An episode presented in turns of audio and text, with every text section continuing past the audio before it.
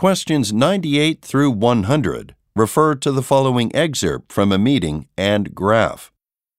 As our company, Trendsetter Fitness, has decided to purchase the Bars and Bells chain of fitness centers, we surveyed its members to find out what they liked best about the Bars and Bells gyms. The users overwhelmingly cited one thing as the main draw.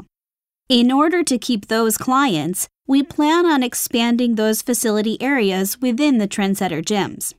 We're also planning to run a series of television advertisements aimed at working professionals in the downtown area who would use the gym on weeknights after the workday ends.